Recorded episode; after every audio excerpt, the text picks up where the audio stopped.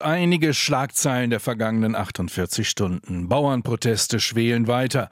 Bauernproteste in Bremerhaven eskalieren. Bauernproteste mit dem Traktor zum Flughafen. Jetzt geht es gegen die Medien. Und Bauern behindern den Grenzverkehr zu Polen, blockieren Logistikzentren von Supermarktketten Lidl in Koblenz, Kaufland in Lübbenau im Spreewald. Was soll das werden und warum? Ein Bauernaufstand?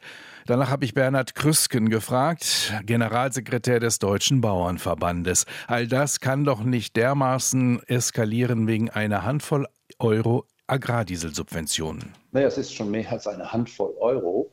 Das ist die größte Steuererhöhung, die unserer Branche seit einigen Jahrzehnten aufgebrummt werden soll. Und da sich die Ampel hier auch ein Stück weit eingegraben hat und nicht reagiert, obwohl große Teile auch der Politik und auch die Bundesländer in Form des Bundesrates dagegen sind, an dieser Steuererhöhung festhält, das frustriert die Leute natürlich und treibt sie auf die Straße. Naja, reagiert hat die Bundespolitik ja schon, indem die Bauern weiterhin von der Kfz-Steuer befreit sind.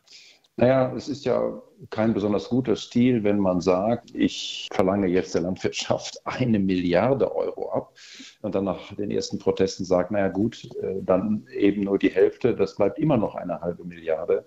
Und äh, eine Maßnahme, mit der wir im europäischen Vergleich Spitzenreiter werden bei der Besteuerung von Agrardiesel, das ist ein wichtiges Betriebsmittel und uns dann sozusagen wettbewerbsmäßig an das Ende der europäischen Skala stellt. Das funktioniert in einem gemeinsamen Markt nicht. Das macht es ja auch nicht besser, wenn man ein bisschen nachlässt und die Steuern trotzdem so massiv erhöht. Aber sind die Verhältnismäßigkeit der Mittel denn noch gewahrt? Sie haben die Schlagzeilen eben gehört aus den letzten Stunden. Es scheint ja zu eskalieren. Also es ist sicherlich keine besonders schlaue Idee, Medienhäuser und Medien zu attackieren. Auch der Lebensmittelhandel ist natürlich in diesem Fall ich hätte fast gesagt ausnahmsweise, nicht der Schuldige, sondern es geht um diese Steuererhöhung. Ist ja sogar illegal, wenn so blockiert wird wie in Lübbenau gestern bei Kaufland. Das war ja nicht mal angemeldet.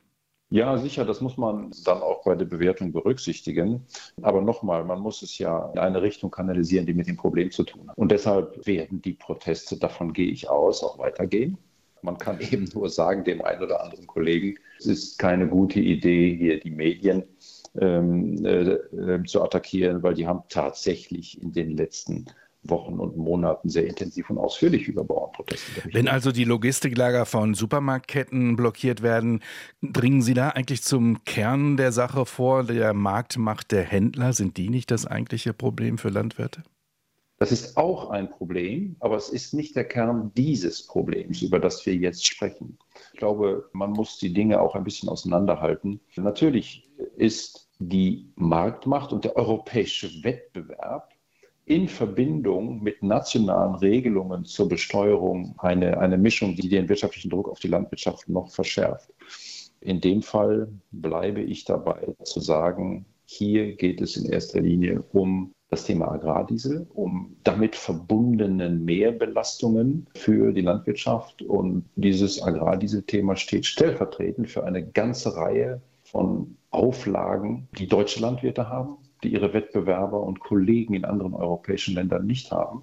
Und hier muss man grundsätzlich seitens der Politik ansetzen. Bisher sehen wir kein Einlenken und kein Umdenken. Deshalb kann ich mir nicht vorstellen, dass die Landwirte sich mit dem jetzigen Stand zufrieden geben und zu Hause bleiben. Passen Sie als Verband auf, dass die Macht Ihrer Trucks und Traktoren nicht missbraucht wird? 50 Bauern demonstrieren in Berlin, das würde niemand beachten, 50 Traktoren. Das bringt natürlich schon Megakaus. Na, ich will ja sagen, wir haben in den letzten Wochen und mittlerweile sind es ja auch schon Monaten gezeigt, dass Landwirte damit verantwortungsvoll umgehen. Wir haben immer dafür gesorgt, dass die Rettungsgassen freigehalten worden sind, dass Pflegedienste durchgekommen sind. Wir haben mit den Ordnungskräften, äh, mit der Polizei gut zusammengearbeitet. Wenn dann mal auch eine nicht angemeldete Demonstration dabei ist, dann muss man das sicherlich im Einzelfall bewerten. Aber das ist nicht der Mainstream unserer Proteste. Kleine Biobauern, die gerne zitiert werden und gerne in Fernsehberichten dann gezeigt werden, werden ja auch bedroht durch die großen Agrarkonzerne. Als Bauernverband wollen Sie beide vertreten, die Kleinen und die Konzerne. Passt das zusammen? Was meinen Sie mit Konzernen? Wir stehen nicht für börsennotierte Landwirtschaft. Das ist nicht die Gruppe, die wir vertreten. Die Mehrheit unserer Mitglieder sind in einer Familienarbeitsverfassung, sind familiengeführte Betriebe. Das ist unser Leitbild. Und deshalb ist das mit den Konzernen äh, immer so eine Sache. Man muss immer dazu sagen, was man eigentlich meint. Die industrielle ähm, Landwirtschaft meine ich. Werden die Kleinbauern nicht durch die vor allem auch bedroht, neben den Handelskonzernen? Naja, was ist industriell? Ne? Wir haben ja mittlerweile eine großflächige, maschinell bearbeitete Riesenstelle. Naja, okay, entschuldigen Sie, dass ich jetzt äh, ähm, äh, das ein bisschen komisch finde. Ich wundere mich, dass ich Ihnen das äh, erklären muss, muss ich ehrlich sagen.